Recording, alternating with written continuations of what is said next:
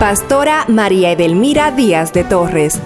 Nació en Santiago de los Caballeros el 2 de junio de 1954. Hija de Moisés Díaz y Ana Eduvige Salcedo, ambos fallecidos. Tiene nueve hermanos, todos profesionales, pues sus padres le impregnaron el valor de la educación y la enseñanza. Terminó sus estudios primarios y secundarios y se graduó de mecanografía y contabilidad contrajo matrimonio con el señor Hipólito Torres, con el cual procreó tres hijos, y de ellos tiene seis nietos.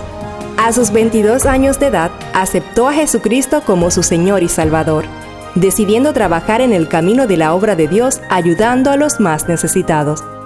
Tiene 30 años de ministerio, trabajando con los privados de libertad en diferentes cárceles del país, principalmente en Santiago, en el Centro de Corrección y Rehabilitación de Mujeres y de Hombres en Rafey, Najayo, Moca, San Francisco de Macorís, Mao y otros centros de rehabilitación, llevando la palabra de Dios y celebrando con las internas de Rafey Mujeres la cena navideña y el almuerzo para el Día de las Madres.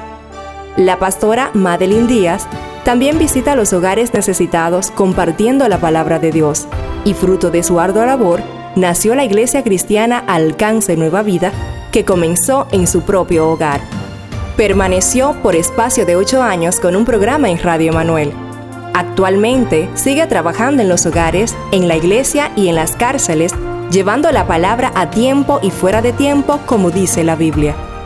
Hoy, el Consejo de Regidores de la Alcaldía de Santiago reconoce a los pastores María Edelmira Díaz e Hipólito Torres como hijos distinguidos de la ciudad corazón.